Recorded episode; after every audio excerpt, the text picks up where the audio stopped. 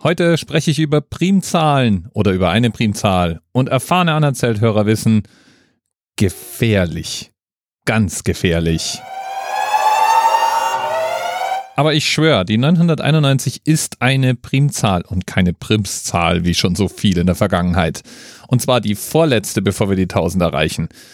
Und sie ist nicht nur einfach irgendeine Primzahl, sondern sie steht in der Liste der besonderen Zahlen. Denn die 991 ist nicht nur irgendeine Primzahl, nein, es ist die größte bekannte permutierbare Primzahl, die keine Einserfolge ist. Wirft natürlich zwei Fragen auf.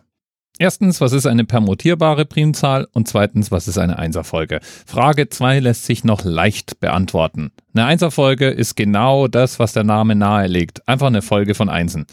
1, 1, 1, 1, 1, 1, 1, 1, 1, 1, 1 und so weiter. Das sind Einserfolgen. Und die sind, naja, permutierbar. Und das heißt nichts anderes, als dass man die einzelnen Ziffern beliebig durcheinander würfeln kann und immer noch eine Primzahl hat.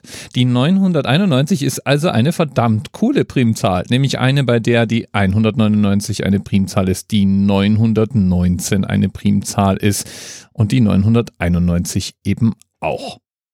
Sozusagen drei Primzahlen in einer.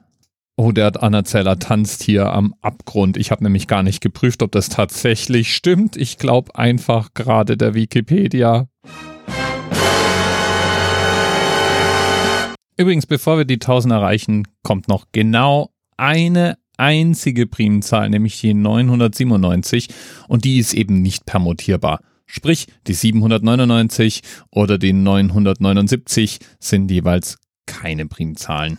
Aber dann vielleicht Primszahlen, wer weiß das schon so genau. Egal wie, Themenpate der heutigen Sendung ist Nerd vom Dienst Eri. Und von Eri muss ich mal sagen, der ist der absolute Wahnsinn.